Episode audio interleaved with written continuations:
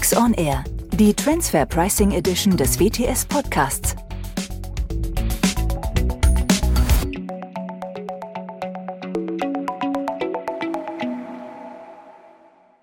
Herzlich willkommen zu Transfer Pricing auf den Punkt mit Professor Dr. Axel Nientimp und mir, Andreas Riedl, heute zum Thema Verständigung oder keine Verständigung. Das ist hier die Frage. Servus Axel. Hallo Andreas es, es kommt nicht um, umhin, dass wir irgendwann mal über das Thema Verständigung sprechen und als Aufhänger vielleicht an dieser Stelle eine Ergänzung eines BMF-Schreibens äh, genommen haben, weil das Thema, glaube ich, eine sehr, sehr große Praxisrelevanz hat. Insofern als das, und das haben wir in anderen Folgen schon festgestellt, das Thema Verrechnungspreise immer streitanfälliger wird, Betriebsprüfungen rauf und runter diskutiert wird und man an den Punkt kommt, wo man sich dann fragt, verständigt man sich oder nicht? Und was bedeutet es denn auch für die Folgeperioden der Verständigung so? Und da sind wir, glaube ich. Da sind wir, ja.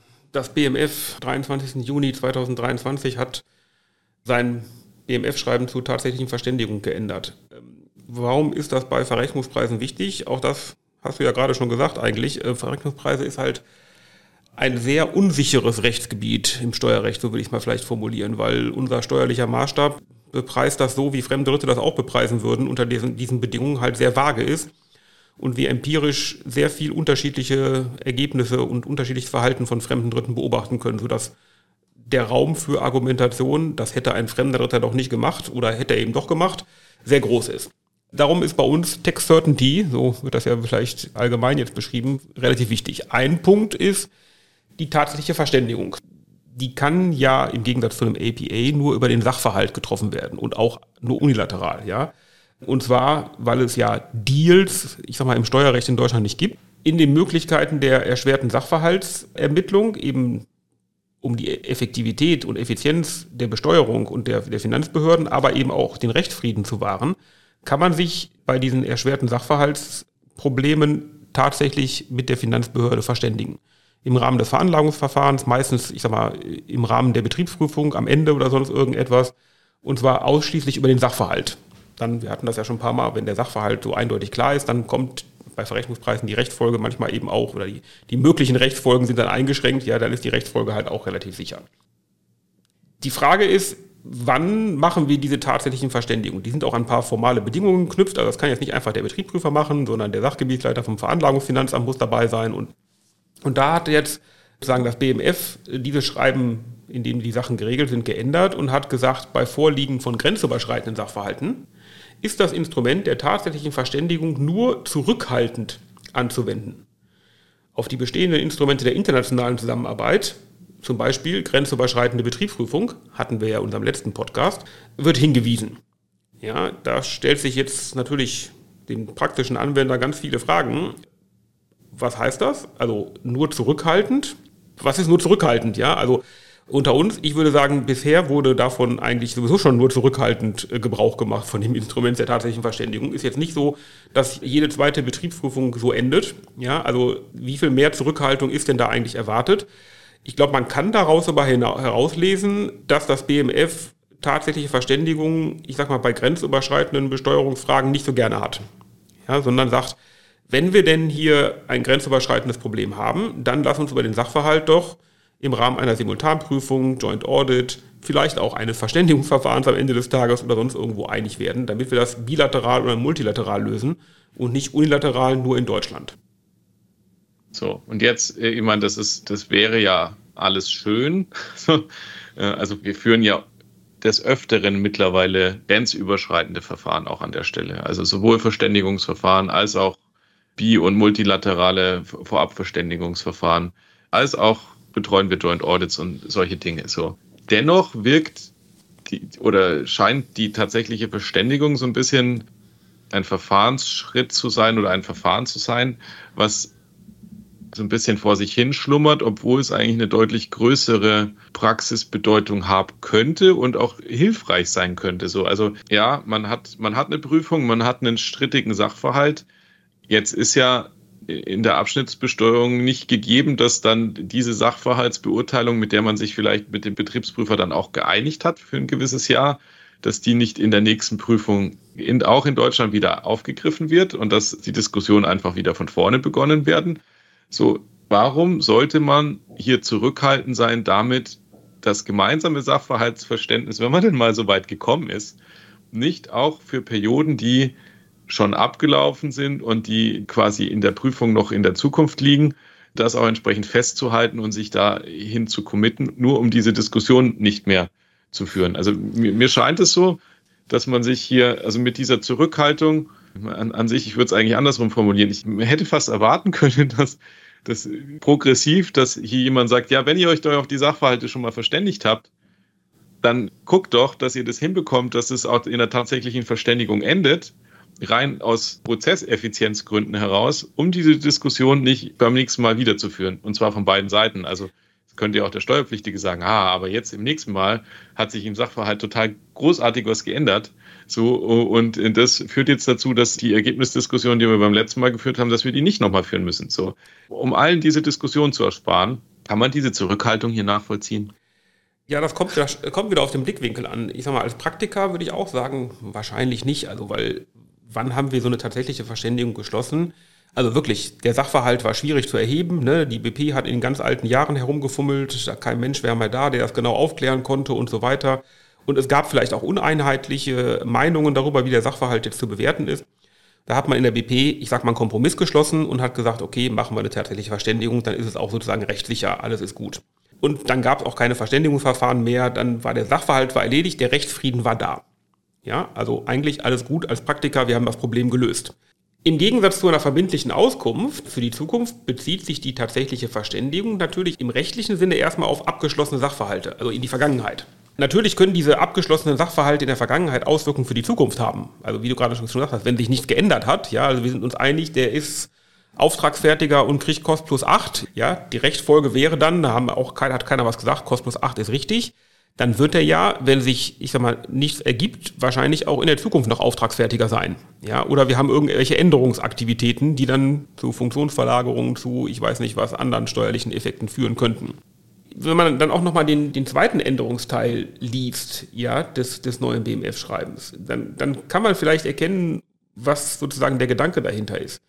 Denn die Texthilfe 5.5 wird auch nochmal geändert und da wird ein Satz eingefügt, der heißt, soll im Einzelfall der Abschluss einer tatsächlichen Verständigung in grenzüberschreitenden Sachverhalten erfolgen. Ne, oben haben wir gesagt, zurückhaltend anzuwenden, jetzt aber nur im Einzelfall. Also das heißt, das sind wirklich, das sind homöopathische Fälle, um die es hier wohl offenkundig geht sollte die tatsächliche Verständigung zusätzlich auch von der gegebenenfalls im Ausland ansässigen Konzernspitze unterzeichnet werden. Und ich glaube, das ist sozusagen der Punkt. Ja, wir reden wahrscheinlich hier wieder über meine berüchtigten kaputten Fälle. Wahrscheinlich gab es Fälle, wo man sich in Deutschland mit einer tatsächlichen Verständigung über den Sachverhalt geeinigt hat.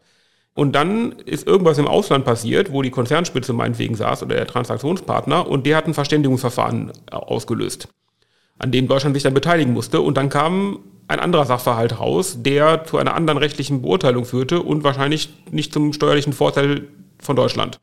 Und ich glaube, das ist der Hintergrund. Ja, man sagt, ich will hier in Deutschland im Prinzip gar nicht den Sack zumachen, wenn ich noch Angst haben muss, dass irgendein anderer Steuerpflichtiger im Ausland ein Verständigungsverfahren auslöst, mit dem ich mich dann vielleicht auch in einem Schiedsverfahren später und sonst irgendwas auseinandersetzen muss als deutscher Staat und dann mein Besteuerungssubstrat, was ich schon sicher geglaubt hatte durch die tatsächliche Verständigung, dann weg ist. Ich glaube, das ist der Hintergrund, ja, dass man einfach sagt, ich kann und will unilateral diese Fälle gar nicht abschließend klären, jedenfalls nicht gemeinsam mit dem Steuerpflichtigen, sondern wenn nur alleine mit meiner deutschen Maximalposition, dann mache ich nämlich einen Steuerbescheid und dann ist fertig, weil ich Angst habe oder Angst haben muss auch vielleicht, ja, dass der Fall danach bilateral oder multilateral wieder geöffnet werden muss. Anders kann ich mir das auch nicht erklären. Weil, wie gesagt, bisher haben wir eigentlich nur homöopathische Dosen von tatsächlichen Verständigungen im Verrechnungspreisbereich. Ich würde mir zur Erhaltung des Rechtsfriedens schon deutlich mehr wünschen. Durch diese Änderung ist das wahrscheinlich illusorisch. Ja, und das ist aus meiner Sicht sehr schade. Ich glaube, das ist, also an, an sich sieht man, glaube ich, genau diesen Abwehrmechanismus, den du auch angesprochen hast. Bin da so ein bisschen geprägt, weil ich in der letzten Woche mit einem Mandanten gesprochen habe, der mir erzählt hat aus äh, einer Betriebsprüfungserfahrung, wo als das Wort Verständigungsverfahren dann irgendwann den Raum quasi betrat, die Reaktion der Betriebsprüfung eine sehr eindeutige war, hin zur Extremposition, nur um die Verhandlungsposition im Verständigungsverfahren entsprechend zu verbessern. So, das scheint mir hier auch der Triggerpunkt zu sein und ich halte das für für keine gute Entwicklung an der Stelle. Das kann man, glaube ich, ganz klar mal so sagen. So, weil das getrieben ist von genau diesen kaputten Fällen, die den Eindruck, glaube ich, entsprechend ja, hier prägen. Obwohl, wenn das Instrument eines wäre, und es wäre mal, sollte das fast schon experimentell irgendwie mal so hier vorschlagen, dann lass doch für die Länder, wo Verständigungsverfahren und vielleicht auch, äh, ich sag mal, Beseitigung der Doppelbesteuerung schwerlich bis gar nicht möglich ist, entsprechend das als, als ein Instrument auch nehmen, was die Regel sein sollte. Weil wir haben ja Diskussionen auch in Länderkonstellationen, wo jetzt dieses BMF-Schreiben auch zur Anwendung kommt, wo es dann heißt, ja, ja, sollen wir ja nicht, ist ja nur sehr zurückhaltend, wo, wo man aber sagen muss, ja, da wird aber die, ist die Möglichkeit, das über ein Verständigungsverfahren dann entsprechend vielleicht auch mangels Doppelbesteuerungsabkommen zu lösen, einfach überhaupt gar nicht gegeben. So, äh, ja, das ist richtig. Ich sag mal, das kann man nachvollziehen, ich sag mal, im Einzelfall, eben in den kaputten Fällen, wo es dann mal schiefgelaufen ist. Und wahrscheinlich auch zur kurzfristigen Maximierung des Steueraufkommens kann man das nachvollziehen. Aber Sicherheit ist für gerade international agierende Unternehmen natürlich ein hohes Gut. Also wenn ich mir halbwegs sicher bin, was denn steuerlich aus meinen Aktivitäten in bestimmten Ländern herauskommt, ohne Angst haben zu müssen, dass zehn Jahre später irgendeine Finanzverwaltung das Fass wieder aufmacht, dann ist das ein Standortvorteil. Das muss man ganz klar sagen. Danach richten sich Unternehmen natürlich auch aus und sagen, wo bekomme ich mehr Sicherheit? Und das ist halt, in Nordkorea ist die Sicherheit relativ gering. Da werde ich mich wahrscheinlich nicht so gerne ansiedeln, wenn ich nicht unbedingt muss. Es gibt andere Länder, wo ich eben auch steuerlich, ich sag mal, klarere Voraussagen bekomme, was denn hinterher mein Steueraufkommen ist und wie lange das dauert, über verschiedene Verfahren durchzukämpfen. Das ist keine Methode, um Sicherheit, ich sag mal, in die Unternehmen hineinzubringen. Das ist ganz klar. Und dessen muss man sich bewusst sein. Ja, das ist neutral formuliert leider so. Ja, ich glaube, das Thema hat an der Stelle zwei andere Aspekte noch. So, das eine ist eine gewisse Prüfungseffizienz. Wenn man sich die Prüfungsstatistiken so anguckt, dann sieht man ja, dass, dass entsprechend viele Unternehmen nicht geprüft werden und dass, äh, dass es da, weiß nicht, wie die, wie die Statistiken aktuell sind, aber sagen wir mal, ein Drittel der Unternehmen wird überhaupt nicht geprüft. Rein aus dem Kopf, lass mich gerne korrigieren im Nachgang. Ich glaube, dass es eine Methode wäre, um Prüfungen deutlich effizienter ab, abzuschließen und dann entsprechend auch dadurch mehr Gerechtigkeit zu schaffen, indem man einfach mehr Prüfungen ermöglicht mit den Kapazitäten, die man da entsprechend hat an der Stelle. So. Das Thema verschärft sich jetzt ja so ein bisschen durch, durch das DRC7-Umsetzungsgesetz und das, was dann äh, entsprechend da auch verfahrensrechtlich die Anforderungen sind mit der Ablaufhemmung für die, für die Betriebsprüfung dann in Zukunft und dem Mehr an, an Dokumentation, was auch, was auch beigeliefert werden muss. Also da kommt ein gewisser Druck rein, dass Prüfungen effizienter ablaufen sollten. So in Klammern, wenn ich mich vorher einigen würde auf manche Sachverhalte, dann äh, würden die vielleicht auch in Zukunft effizienter ablaufen. So sei einfach mal so angemerkt als Idee.